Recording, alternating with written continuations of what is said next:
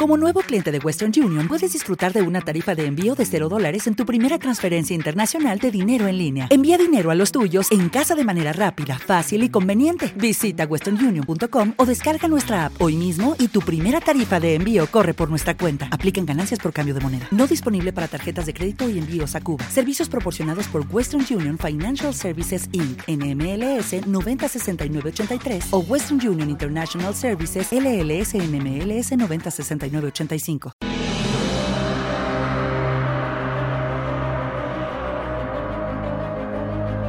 Audiorelatos de J.M. Núñez Retortillo.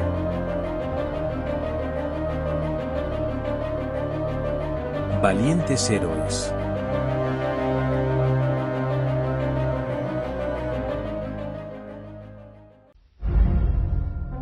Desde la cúspide de la colina donde el alto mando había instalado el cuartel general, se divisaba la llanura por completo.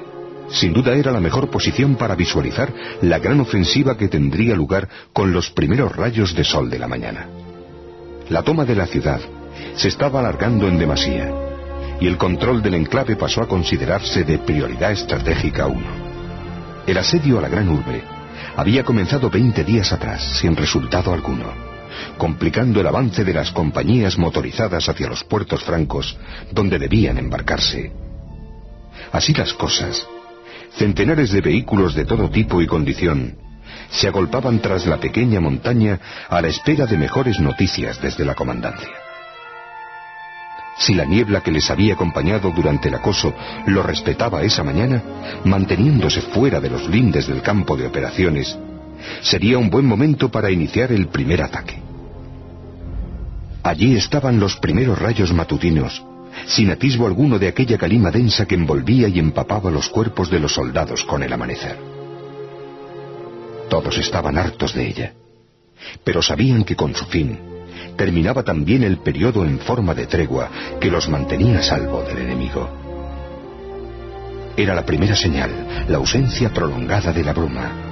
La segunda, la llamada que todos esperaban con ansiedad, y que justo en ese momento se producía. A la orden de Usía, mi coronel. Gritó con voz animosa el capitán mientras cerraba la comunicación con el cuartel general. Teniente, venga usted aquí. A sus órdenes, mi capitán. Respondió este último con el mismo ánimo. Ordene el avance de la compañía de infantería. Los soldados, bien pertrechados con sus uniformes de combate, aunque irreconocibles bajo la máscara de cieno y barro que los envolvía, se miraban unos a otros sin atreverse a dar el primer paso.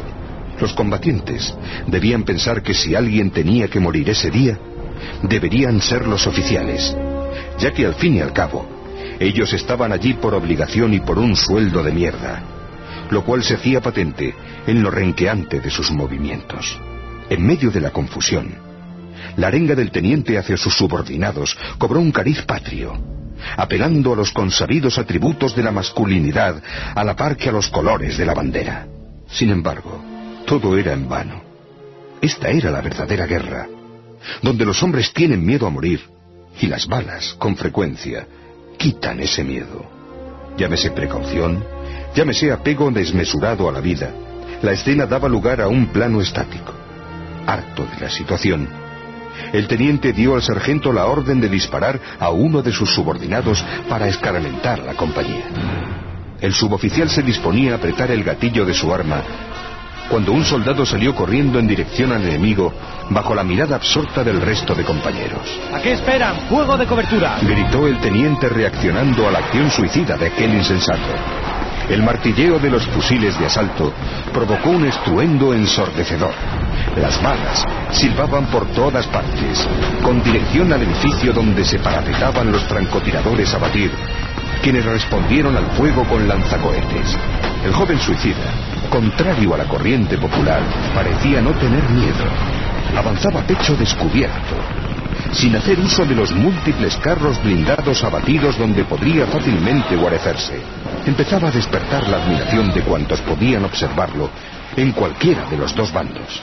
No se ponía a cubierto, ni cesaba en su ofuscado caminar hacia el frente.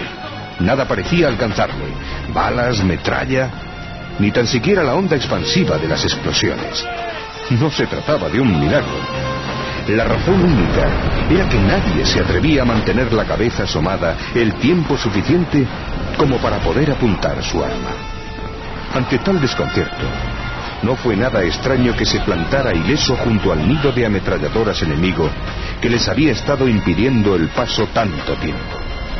Descolgó una granada de su ceñidor y tiró de la anilla que funcionaba a modo de seguro.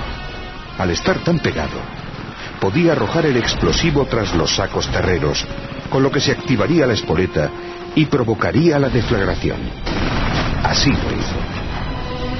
Por desgracia, alguien saltó por encima de la fortificación al ver caer la bomba, desterrajándole un tiro en mitad de la cabeza. Ese fue el final de aquel héroe anónimo. Caída la tarde, el coronel mandó llamar al capitán y lo recibió en el centro de mando. Capitán, hemos visto toda la hazaña desde el promontorio. Ese soldado será condecorado a título póstumo. Mi coronel, no se precipite. El médico de campaña le había notificado esta mañana un cáncer terminal y... Comprendo, comprendo. De todas formas, el comportamiento silenciando los motivos sigue siendo ejemplar para la tropa. Mi coronel, ¿cómo se lo explicaría? En realidad, el médico, tras examinar al soldado de infantería, dictaminó su defunción cinco minutos antes del ataque. En Sherwin Williams somos tu compa, tu pana, tu socio, pero sobre todo somos tu aliado, con más de 6.000 representantes para atenderte en tu idioma y beneficios para contratistas que encontrarás en aliadopro.com. En Sherwin Williams somos el aliado del PRO.